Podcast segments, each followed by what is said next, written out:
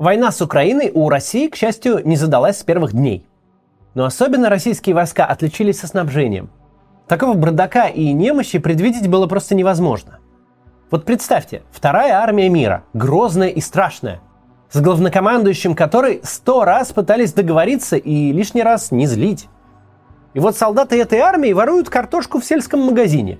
Ее танки стоят на полях брошенными из-за нехватки горючего – да, позже продовольствие и топливо таки подвезли. Но проблема-то осталась. Просто теперь солдаты крадут не картошку, а украинские сим-карты и телефоны, ведь средства связи настолько убоги, что проще звонить с наворованного, забив на безопасность. Мы еще в сентябре во время мобилизации увидели, насколько все плохо. Что для мобилизованных у армии нет буквально ничего. Ни продовольствия, ни пригодного оружия, ни бронежилетов, ни даже приличных казарм в учебных центрах. А сейчас мы видим не новенькие танки Т-90, едущие на фронт с завода, а снятые с хранения Т-55. Не армаду дронов, разработанных в отечественных НИИ, а иранские шахиды. Вы спросите, а что будет, если мобилизовать экономику? Ведь если так сделать, то и каски появятся, и автоматы, и снаряды, и средства связи. И все, что нужно типа для победы. Ведь об этом Стрелков целыми днями пишет. Возможно, вы его читаете. Давайте разберемся с этим.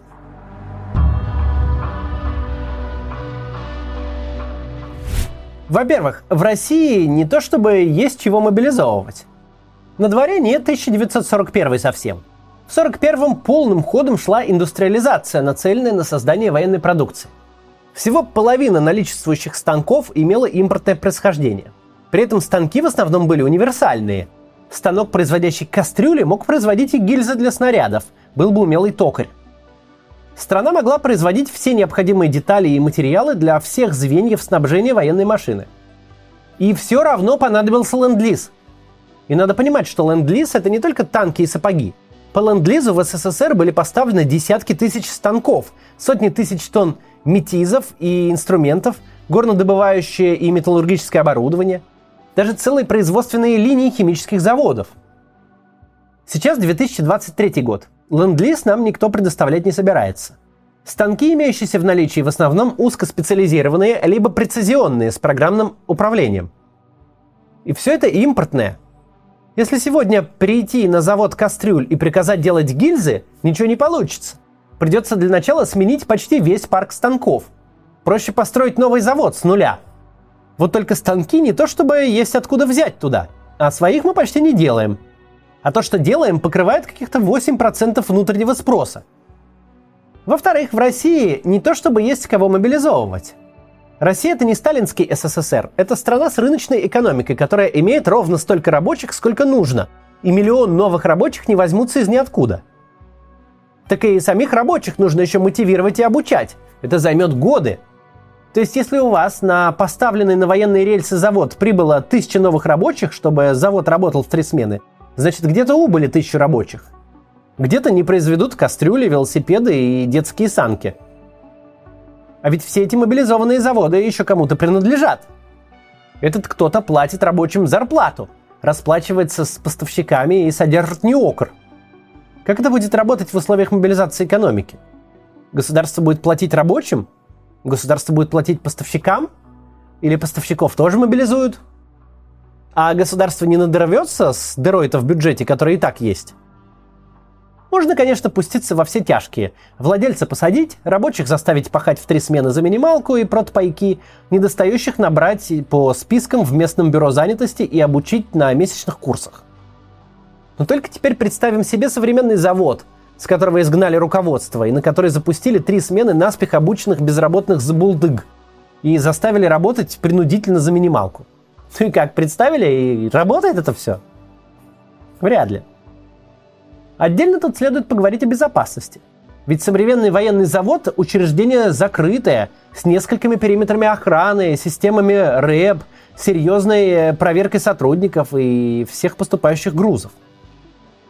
Переведенный на военные рельсы гражданский завод будет выглядеть как наспех сооруженное КПП с забором и полной вакханалией в плане персонала – Завод, переведенный на военные рельсы, не сможет себе позволить качественной проверки и контроля персонала и территории.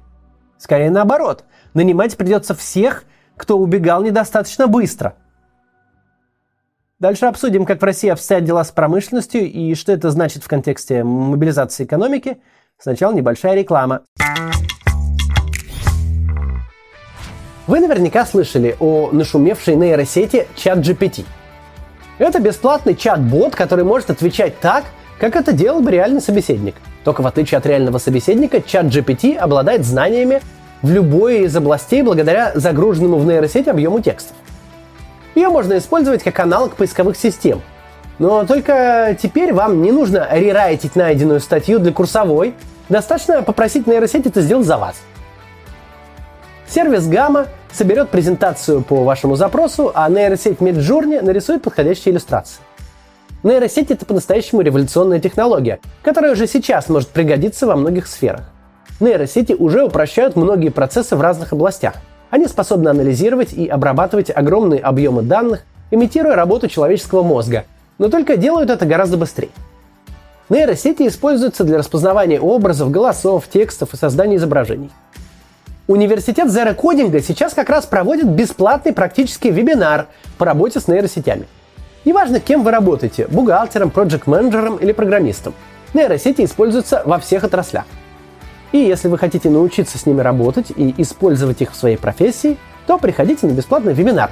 На нем вы познакомитесь с ChatGPT и Midjourney, а также узнаете, как применять их в различных сферах. Ссылка на вебинар в описании.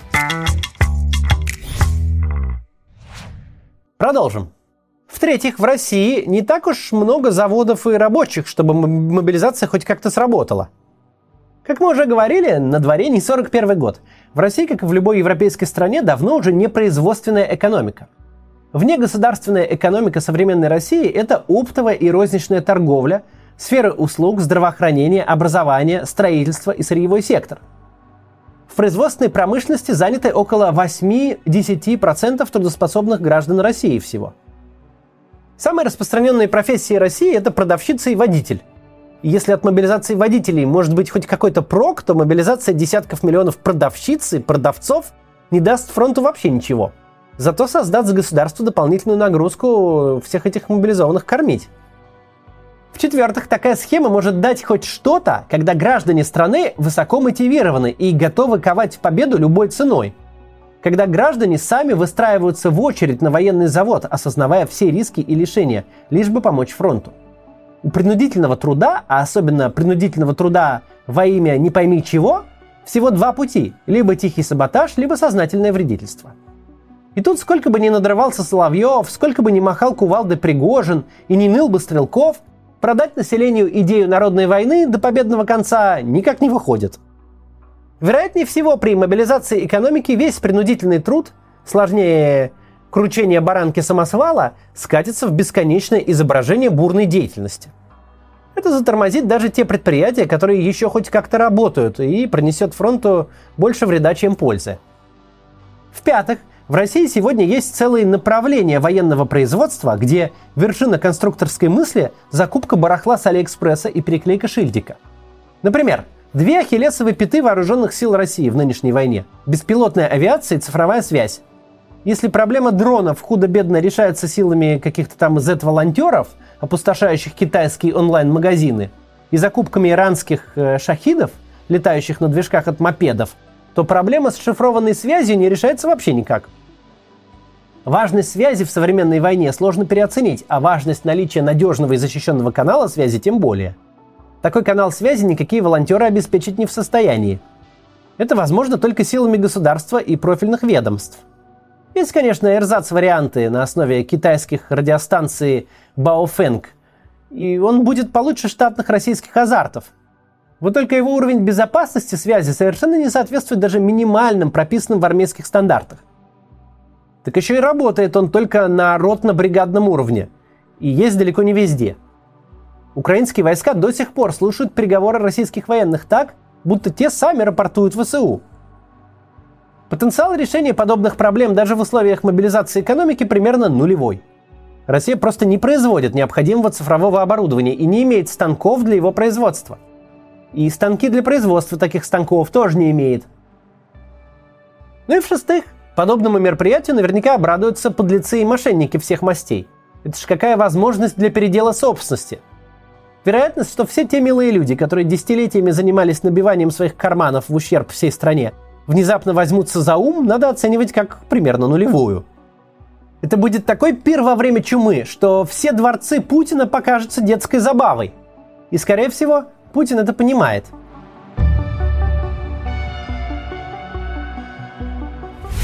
Мобилизация экономики – это вам не турникет тампоном компенсировать.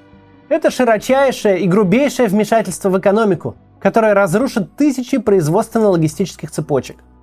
Разрушит окончательно и без возможности скорого восстановления. Если у вас ушел западный поставщик, вы с горем пополам можете в три дорого купить его продукцию через фирму-прокладку в Турции. Да, долго, да, рискованно, да, по предоплате, но жить можно. Но если ваш завод теперь выпускает каски вместо сковородок, или всех водителей вашей транспортной компании поставили на военные рельсы вместе с вашими грузовиками, то о своем бизнесе и клиентах вы можете забыть навсегда. Так что такая вот постановка на военные рельсы может стать тем топором, который обрушит и так расшатанное дерево российской экономики. И обрушится оно не постепенно, еле заметно для обывателя, но стремительно, с гиперинфляцией и всеми вытекающими прелестями. Итого, что мы имеем – мы имеем государство, лидер которого старательно маскирует проигранную войну в преддверии выборов. Государство с довольно современной экономикой, в которой преобладает сфера услуг и торговли. С экономикой, до сих пор шатающейся от удара санкций. Государство с высокой степенью импортозависимости, почти тотальной в станкостроении и в цифровых технологиях. Государство с населением, которое старательно делает вид, что ничего не происходит и устало ждет, когда же все закончится. Перевод экономики на военные рельсы в таком государстве мероприятие с совершенно неочевидным профитом, но совершенно очевидными рисками для существования самой системы.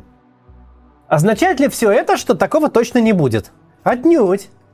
Мы уже видели, что в попытках найти выход из ситуации проигранной войны принимаются самые самоубийственные решения. Вопреки всем утверждениям, что вот сейчас-то Россия начнет воевать по-настоящему, как запустит все производства на сверхмощностях – не похоже, что постановка экономики на военные рельсы сможет переломить ход войны в пользу России. А вот переломить хребет и без того побитой российской экономики – это вполне. Сейчас мы наблюдаем удивительную на самом деле картину. Мы видим, как Россия, пускай медленно, пускай где-то со скрипом, а где-то вообще чудом, как-то пытается адаптироваться под новую реальность. Целые сектора экономики перестраиваются, логистические цепочки перековываются, поставщики взаимозаменяются. Да, экономика чувствует себя плоховато. Но будем честны, для воюющей страны со всех сторон обложенной санкциями, это вообще-то более-менее как-то не так уж и плохо. Несносно, мягко скажем, чувствуют себя только обычные россияне. И именно по ним в первую очередь ударят все издержки мобилизации экономики. Посмотрим, произойдет ли это. До завтра.